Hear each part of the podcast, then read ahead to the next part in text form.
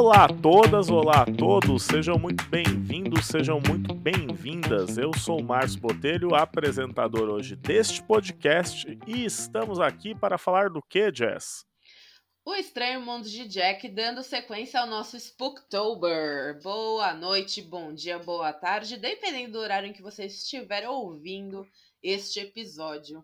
Como você tá, Marcinho?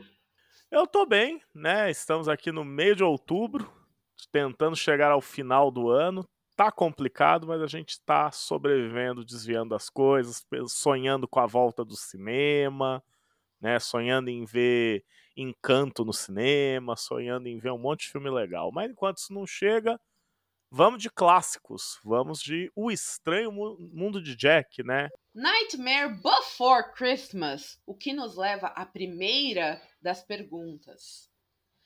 O Estranho Mundo de Jack é um filme de Halloween ou é um filme de Natal? É, ele é lançado como um filme de Halloween.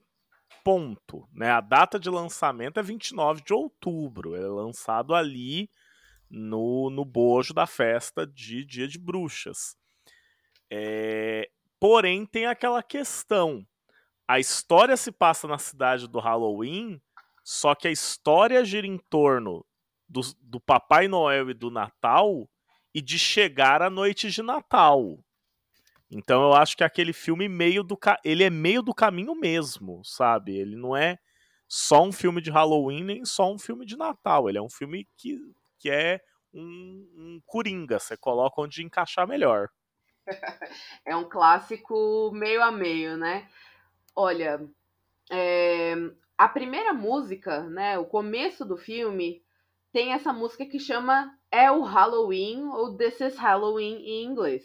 Então começa em 31 de outubro com tudo acontecendo ali, fechando a festa de Halloween.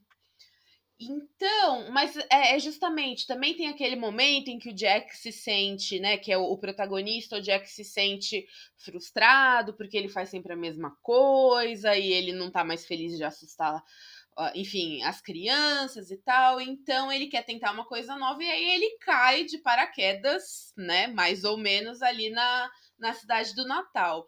E aí ele fica maravilhado com todas as luzes, com o cheiro das coisas, com as músicas, enfim. Aí ele quer trazer isso pro mundinho dele. Ele quer dar umas férias pro Papai Noel, que ele chama de Papai Cruel, né?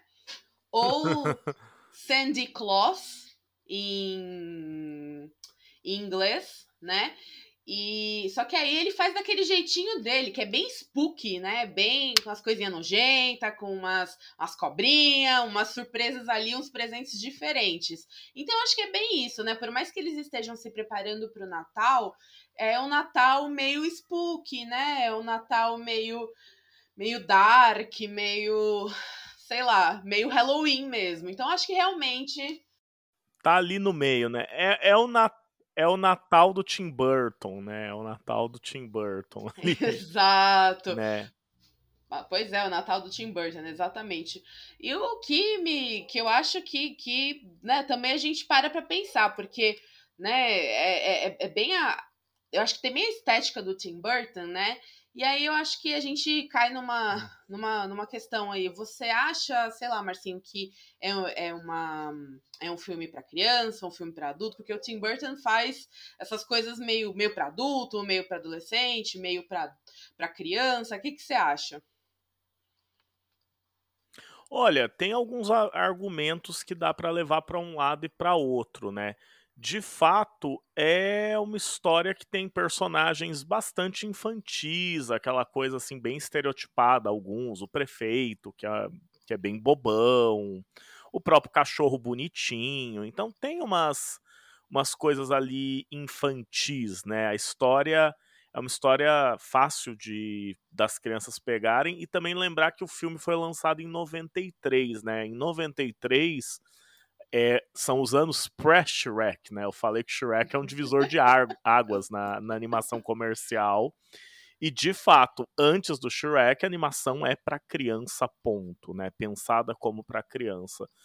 Porém, a atmosfera do filme é muito macabra, né? Aqueles personagens cheios de, de, de corte, pontos, pus, né?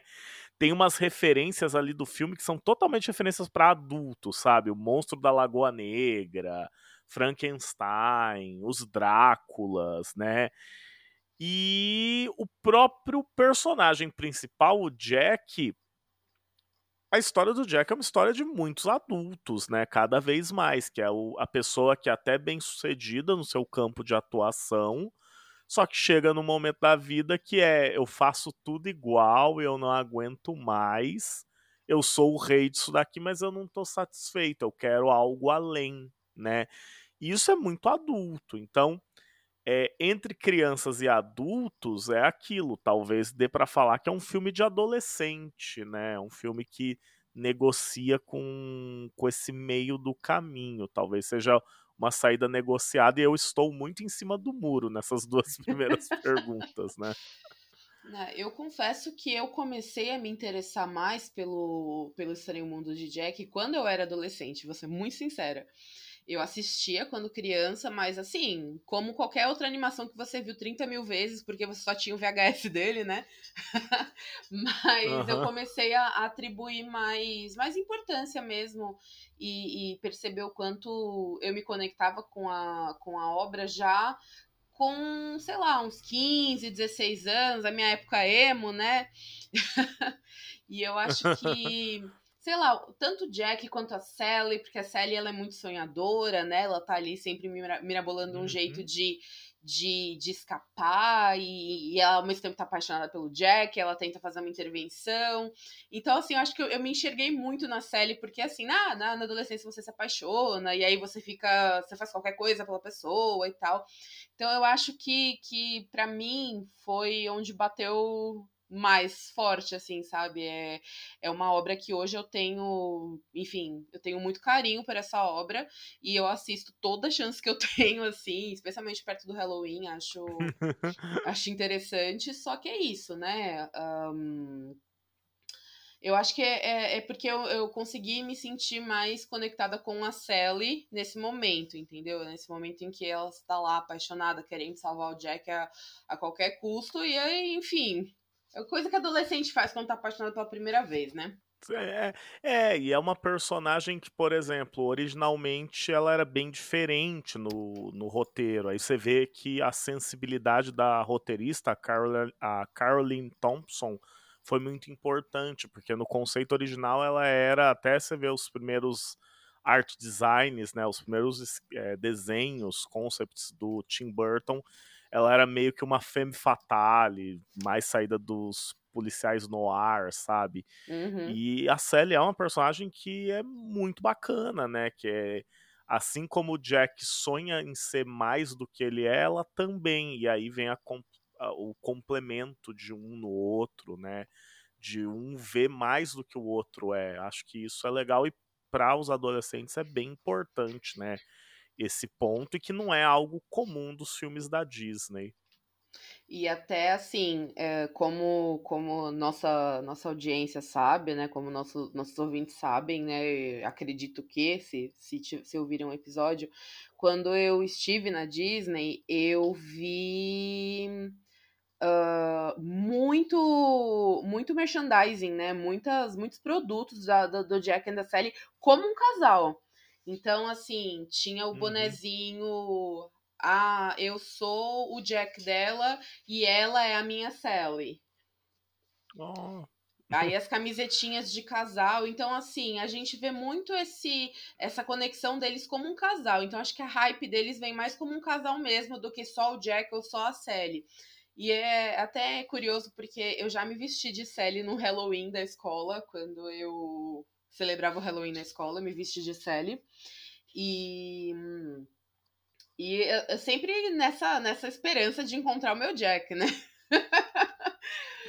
então, sei lá, eu acho que, que esse tom romântico é muito bacana e é isso, traz uma certa maturidade, né, pra, pra, pra obra, sem ser uma coisa muito. Ah, é, sei lá, não é, não é, não é aquela coisa adulta de tipo, ah, eles eles vão se juntar porque aquela coisa mais mais é, mais pensadinha, mais quadradinha, ah, né? É uma isso. coisa mais. É, ainda é um.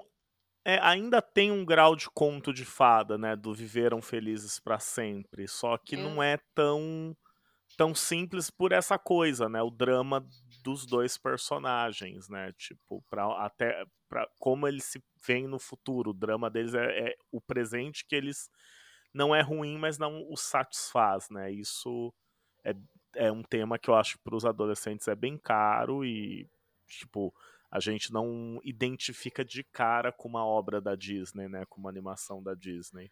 Né? Então, falando nisso, Marcinho, falando nisso numa obra Opa. da Disney. Vamos lá. É um filme da Disney, afinal? Ó, vamos aos fatos. É, vamos aos fatos. Eu acho importante pegar o factual para a gente pensar um pouco nisso.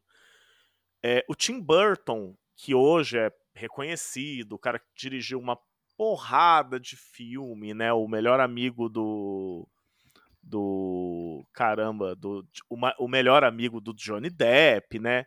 O Tim Burton, ali no começo dos anos 80, ele é um cara que trabalhou como animador para Disney. Ele teve, trabalhou uns dois, três anos dentro da Disney. E a ideia foi, fei, foi concebida enquanto ele trabalhava na Disney. E como é comum em vários estúdios, quando um artista tem uma ideia, essa ideia não pertence ao artista, pertence ao estúdio. ao estúdio que ele trabalha. E o estúdio ele levou a ideia para os executivos, eles olharam, né, e falaram, não, isso não tem o nosso estilo, isso não, isso não, não, não casa com a Disney, e vai ficar guardado. E quando ele parou o contrato dele, ele foi trabalhar em outras coisas. E aí, ele entre, o, entre 1985 e 1990, o Tim Burton virou Tim Burton porque ele emendou um monte de sucessos no cinema, né? Começa com um filme que para nós brasileiros não é muito importante, que é As Grandes Aventuras do Pee-wee, né? Que é daquele personagem é, infantil da TV americana, mas aí vem coisas que são é, conhecidas lá e aqui. Os Fantasmas se Divertem, né? Que é o Beetlejuice, Beetlejuice. Eduardo Beetlejuice, Eduardo Mãos de Tesoura e, mais importante de todos na época, o Batman, né? O Batman do Tim Burton, que ressuscita um gênero que estava morto há quase uma década depois dos filmes lá de Superman. Então, o Tim Burton cresce e a Disney lembra, pô, nós temos, um temos uma história desse cara. Tim Burton, você não quer fazer esse filme? A gente tem a grana, a história é sua, você é famoso, bora fazer, você vai ter liberdade para fazer o filme e ele não precisa ser um filme padrão Disney, ele pode ser um filme do jeito que você quiser. E deram essa liberdade para ele.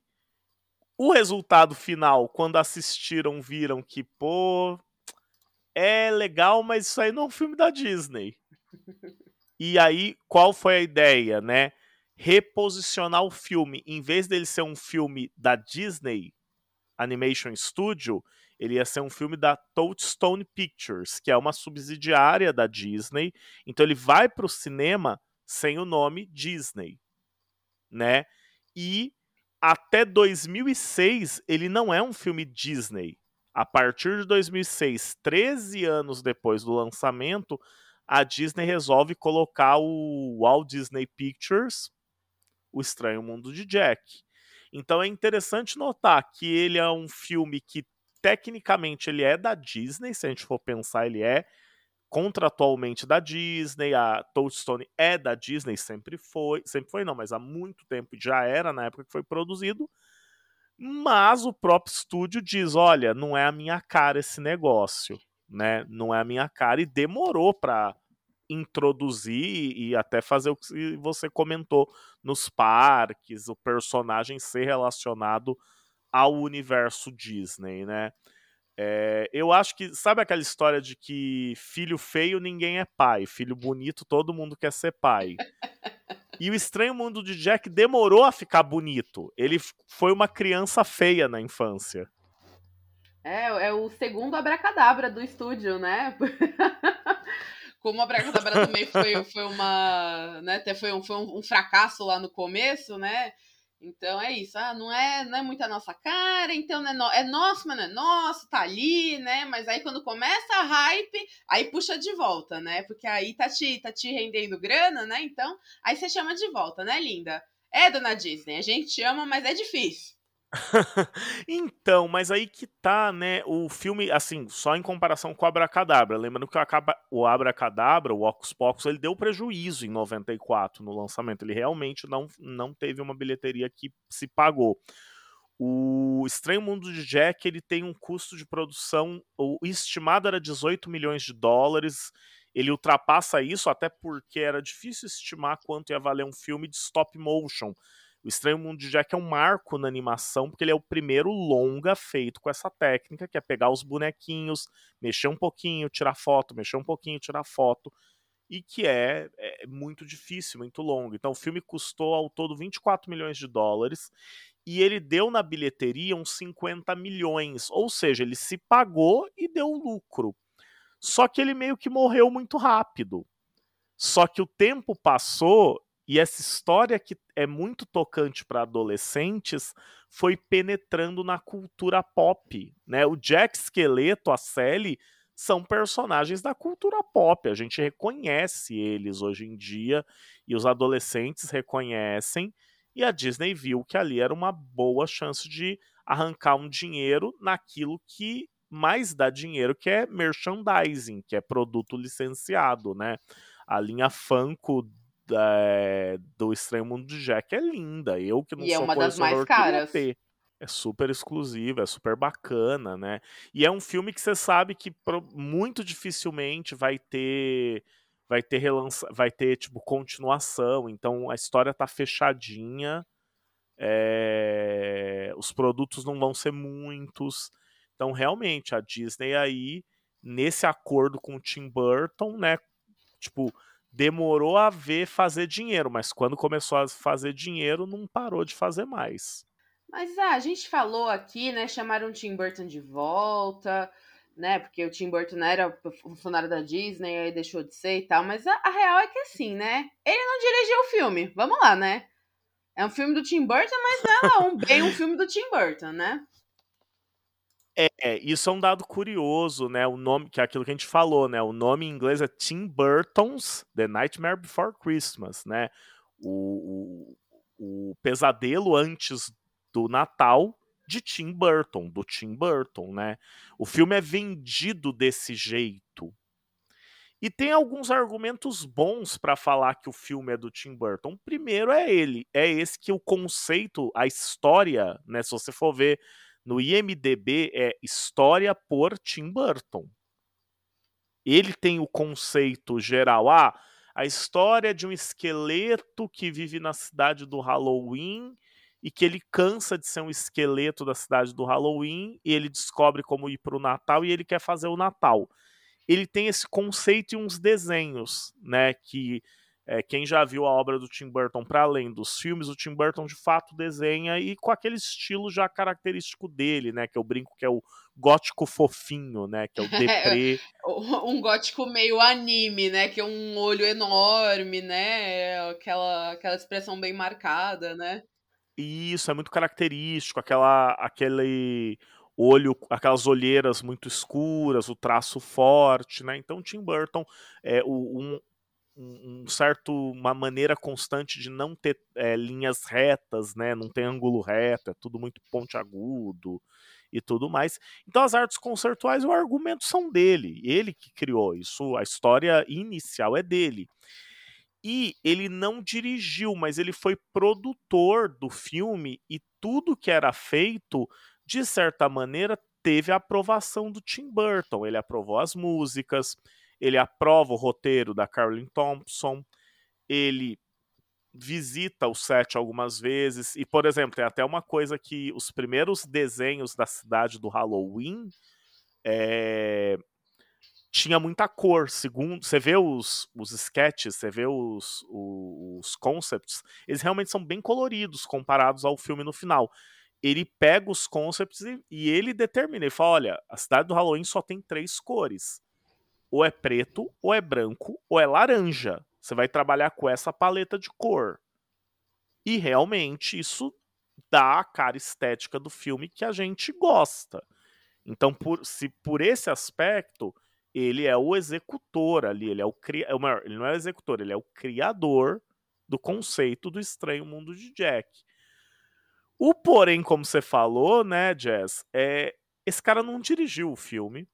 Quem dirigiu foi o Henry Selick, que fez um trabalho muito bom, porque ninguém tinha feito o trabalho de dirigir uma animação em stop motion, um longa de stop motion, cara. Tipo, esse homem teve e ele fez no prazo. Isso é muito interessante. A maioria dos filmes estoura prazo. O filme foi feito em dois anos. Estourou o orçamento, mas até aí tudo bem, né? Nossa, um puta o trampo, prazo... gente. Puta trampo, gente, muito trabalho. Gente, nossa, você vê as entrevistas dele na época, parecia que ele tava cansado, parecia que o negócio tava levando a alma dele de tão cansado que ele tava, porque realmente é muito pesado, né? O roteiro da Caroline Thompson foi muito importante para dar coesão, né? E o, as músicas, não sei se você sabe, Jess, a música veio antes do roteiro. É por isso que é tão magistral, né, gente? É por isso que é incrível. Sim. Vamos lá. Então, é, aí tem aquelas historinhas meio curiosas, né?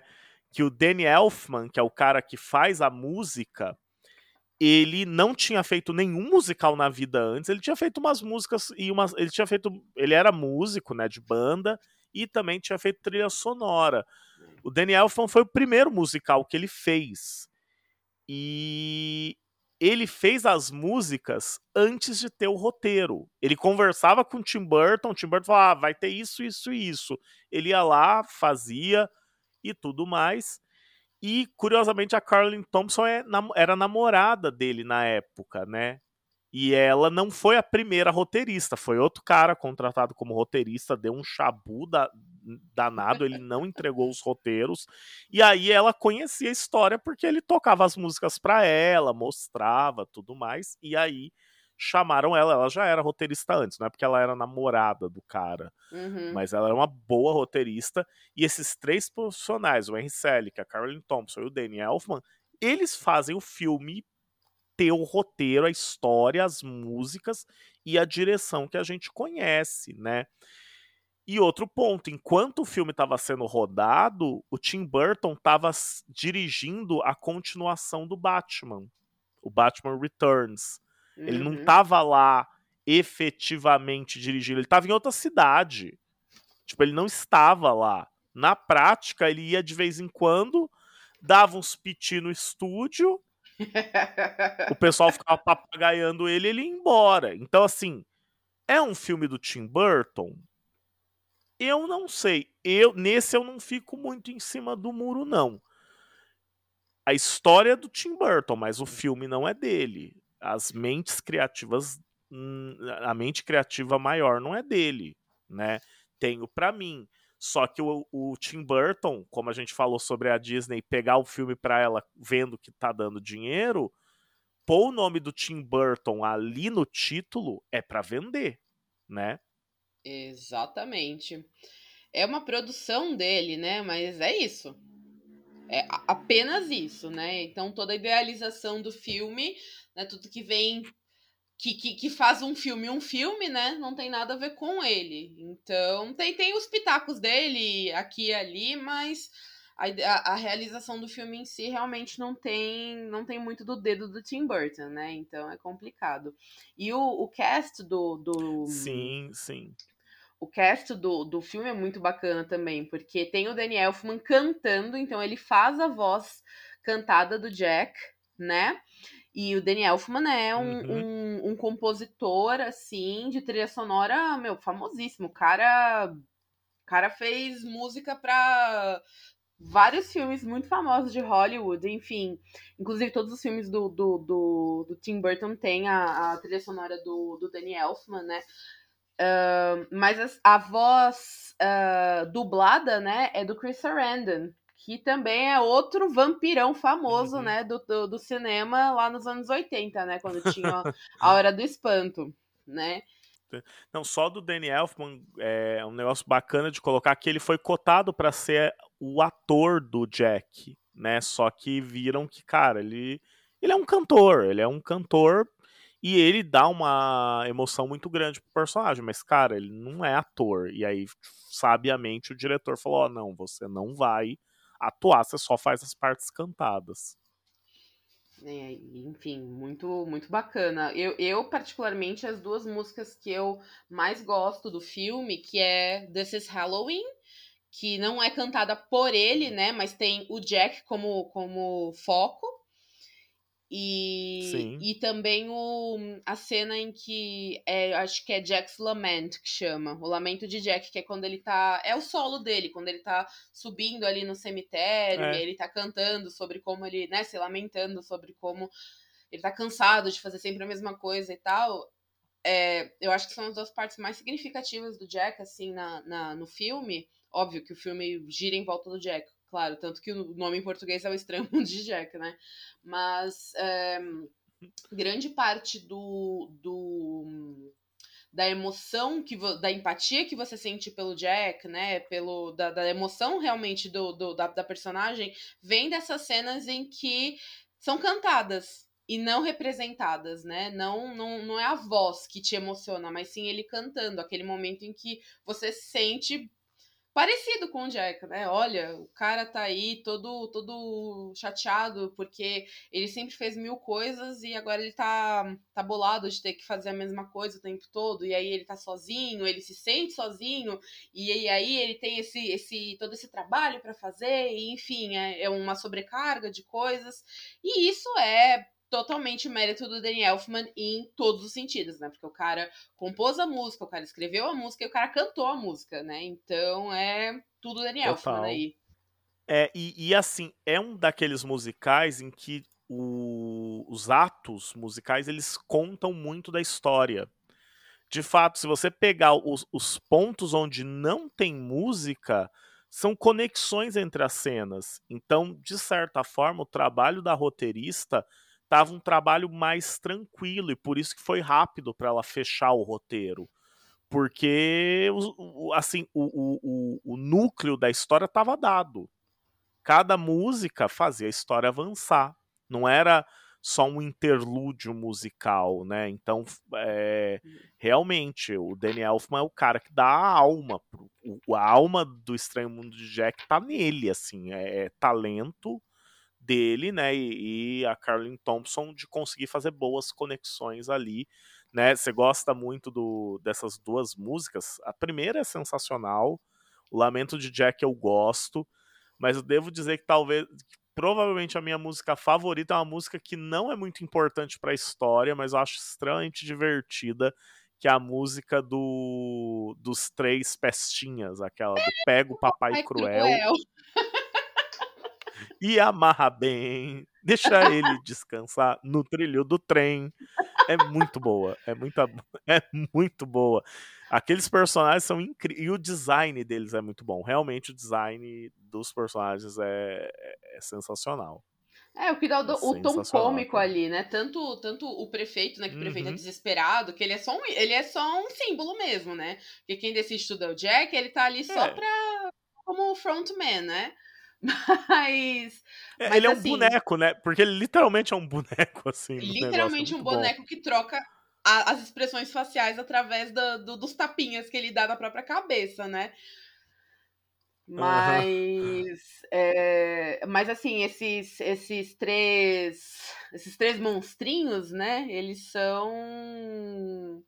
Eles são realmente, acho que a alma, né? O alívio cômico da, da do filme. Então, e gosto muito deles também. E eu, eu sabia, quando você falou, ah, é a música que eu mais gosto, eu sabia que era a música do Papai Cruel, porque é maravilhosa. Ah, essa música, essa música é legal. Se bem que é aquele filme que revendo para fazer o episódio, meu, é, é, é, hilário, porque todas as músicas grudam. Quando você começa a ouvir elas, você fala, ah, pô, eu lembro dessa, eu gosto dessa, também gosto dessa. Pô, a música do do de ele na cidade do Natal, né? Que isso? Que isso? Que isso? Em inglês e é em inglês e em português ela, ela é muito boa, né? Tem um trabalho legal ali é, das músicas, elas são muito bem colocadas mesmo. Gosto a música da CL também é um filme que os atos musicais fazem ele E aí eu vou eu, eu tendo a dizer mais isso, né? O Tim Burton é o idealizador, ele é o gerentão da história, ele é o supervisor, mas o filme não é dele não, né? Vamos dar os devidos méritos ali aos profissionais que fizeram a coisa acontecer. É, eu concordo. O, a última coisa que eu ia falar sobre a, sobre a trilha sonora, que assim, né, pra mim, trilha sonora é tudo, né? É, as pessoas, você tava falando, né, que ah, é, os, as músicas musicais, as músicas musicais é ótimo, que as músicas é, elas dão né, o tom da história, elas contam partes importantes da história, e é uma coisa que as pessoas reclamam muito. Ah, eu não gosto de musical porque do nada os caras começam a cantar. Né? Tem muita gente reclama disso. e, é, e é engraçado como assim, você não sente isso no Estranho Mundo de Jack, porque é, é, é parece que é fluido, é muito natural, né? Eles cantam, mas eles estão cantando e contando a história, então você não fica tipo, puta que saco, eles estão cantando, mas que merda, de novo. Ai, mas não é, é, é, é muito mais sei lá, confortável, é muito mais fluido, é muito mais. Só vai, assim. Quando você vê, você já terminou e você tá cantando, né? Sim, sim. Eu gosto particularmente muito da. Não é nem uma, uma música, mas assim, é, quando tem os, os, os vampiros, que eles têm, eles têm uma banda, eles são uns vampiros meio boêmios, assim, né? E aí o Jack tá assim, correndo de um lado para o outro, porque ele acabou de voltar da, da cidade do, do, do, Natal, e aí ele tá mirabolando, como é que eu posso fazer? E aí eles cantam, o que é com Jack? O que é com Jack? E eu amo, eu acho o máximo. É, sabe? não, é porque é bonitinha. É isso, sabe? É, é, é, justamente, você não precisa estar tá ali cantando, mas, meu, o que, o cara, o que os caras fazem, eles vão lá e cantam e, e se colocam ali na situação, sabe? Eu acho muito bacana, eu gosto demais.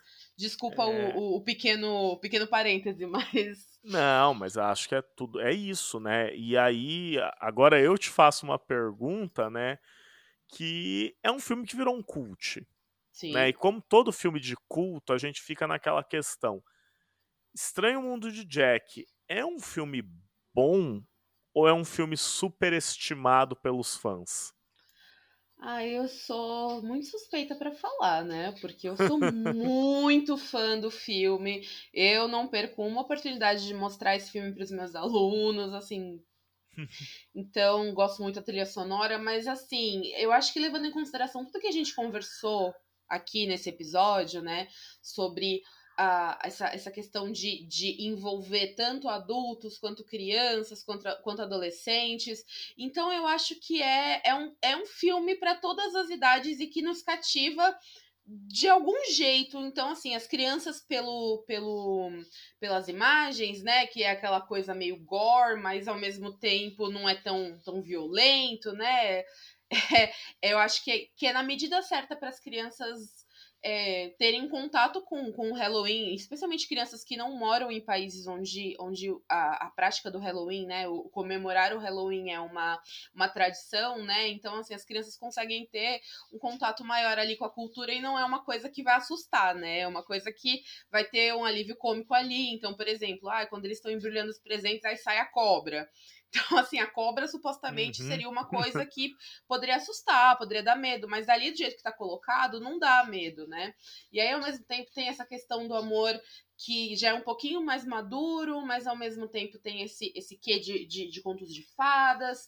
E aí, ao mesmo tempo, tem lá pro, pro adulto tem aquela, aquela questão de inadequação, né? Então, ah, eu tô aqui, tô, tô vivendo a minha vida, tô fazendo o que eu sempre sonhei, mas não, é bem que eu, não era bem o que eu esperava, não é bem isso, tô cansado, queria fazer uma coisa nova. Então, eu particularmente acho que é um filme bom, porque é isso. Tem toda essa. Oferece tudo isso pro público de todas as idades. E as músicas são maravilhosas, né? Então, eu acho, para mim, é um filme bom.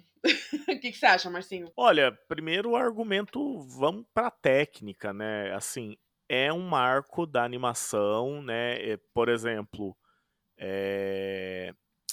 Você só pode falar do cubo e as, e as cordas mágicas, né? Aquela animação stop motion de 2015, eu acho só porque tem o Estranho Mundo de Jack foi feito antes. Você só pode falar de Noiva Cadáver porque teve o Estranho Mundo de Jack hoje. Então o filme, ele é importante. Você pode não gostar, você pode falar, pô, eu não aguento Tim Burton, porque o Tim Burton só faz as mesma, a mesma coisa sempre. Ele não inova, não sei o que. Cara, aquilo lá era o Tim Burton no começo da carreira. Ele tinha nem uma década como diretor. Né? Ele estava completando uma década com o Estranho Mundo de Jack e ele é produtor, não diretor. É, então, eu acredito que tem isso. Dá um Se você não gosta do Tim Burton, dá um desconto pro Estranho Mundo de Jack, porque ele é Tim Burton no começo, não é o Tim Burton depois de 30 filmes com Johnny Depp fazendo a mesma coisa. Né? Exato. A, a técnica é muito boa, as músicas são muito boas e são muito bem executadas. Então, assim, é, é aquilo. Gosto do filme, me divirto com o filme. Minha esposa não gostou muito. Eu fui mostrar para ela esses dias, ela não tinha visto. Ela não se sentiu presa pel pela obra, né? Acho que tem a ver o momento que você vê na vida, tudo mais. Claro. Mas ela reconhece que tem algo bom ali, né? É, é, é inegável a qualidade que o filme tem. Então, para mim, não é superestimado, não. É uma obra que, de fato, ela, ela foi e é muito importante para a história da animação. E tem uma história envolvente, como você disse, Jess. Ela vai dialogar com crianças, ela vai dialogar com adultos e ela vai dialogar principalmente com os adolescentes. E é aí que eu acho que ela é, a cada ano que passa, ela vai mantendo o seu brilho, né? Porque vem uma nova safra de gente que vai ver o filme pela primeira vez e vai se sensibilizar pelo romantismo da Sally, pelo inconformismo do Jack, por aquelas imagens bacanas. Acho que o filme realmente ele, ele ainda tem muito a dizer pra gente, né? Tem, e tem um sidekick que é muito fofo, que é o Zero que o nariz dele é um Jack o Lantern. Eu acho maravilhoso, gente, porque é isso. Então, assim, a, a gente consegue englobar, né, a, a magia do, do Halloween, né, com todos aqueles símbolos e também a magia do Natal, né? E aí a gente é engraçado, né, que a gente vê o Jack como o rei do horror, mas ao mesmo tempo ele quer fazer alguma coisa legal ali. Ah, não, vamos deixar o, o, o Papai Noel ali de férias um pouquinho, vou pegar o vou pegar e fazer o trabalho dele e tal. Então eu acho que, que eu acho que vale muito a pena, assim, para quem ainda não assistiu, nossos ouvintes, caso você não tenha assistido O Estranho Mundo de Jack, tá disponível no Disney Plus, assistam, porque eu acho que vocês não têm nada a perder. Pelo contrário, então tem uma trilha sonora muito bacana, tem um roteiro muito bacana, tem personagens muito bacanas, você vai dar risada, você vai ficar triste em alguns momentos, mas eu acho que no final, assim, fazendo né, um apanhado, vai, vai ser positivo. Eu, particularmente, acho que, que sim. E se você já viu, vê de novo. Sempre bom. Halloween te dá, te dá motivo para ver filme velho, hum. filme que você já viu 50 vezes, vê a 51 agora, que vai ser mó legal. Quem viu o filme, quem não viu o filme, comente conosco. Afinal, estamos nas redes sociais, no arroba Podcast, uh, no Instagram, no Facebook e no Twitter. Nosso e-mail é waldspodcast.gmail.com. Estamos abertos a perguntas, sugestões, comentários. Sempre muito bom ouvir de vocês. Inclusive, ouvi hoje mesmo de um colega de trabalho meu que ele adora ouvir o nosso podcast. Então, assim, comentem Um abraço para o colega de trabalho. Matheus, Matheus, mande um abraço pro Matheus. Um abraço pro Matheus. Um abraço então, para o Matheus, grande ouvinte. É... Então é muito bacana a gente ouvir, né, de pessoas que estão ali no nosso convívio, né? Falar, olha, a gente, a gente ouviu, me diverti e tal. Então comentem conosco que é muito importante, isso fortalece a nossa nosso, nossa estamina para fazer mais e mais uh, episódios. Mais uma coisa, só antes da gente terminar, Marcinho. O episódio da semana que vem também será muito especial ainda no Spooktober. Então, fiquem ligados, pois estaremos aqui falando um pouquinho mais sobre o Halloween. Muito obrigada por nos ouvir. Tchau, tchau, gente. Até a próxima. Valeu.